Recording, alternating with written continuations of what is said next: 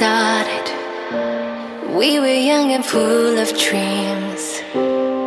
Innocent and open hearted, we made promises.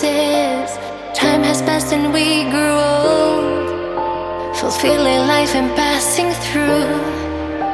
I still hear our hearts singing in St. Petersburg. Maybe.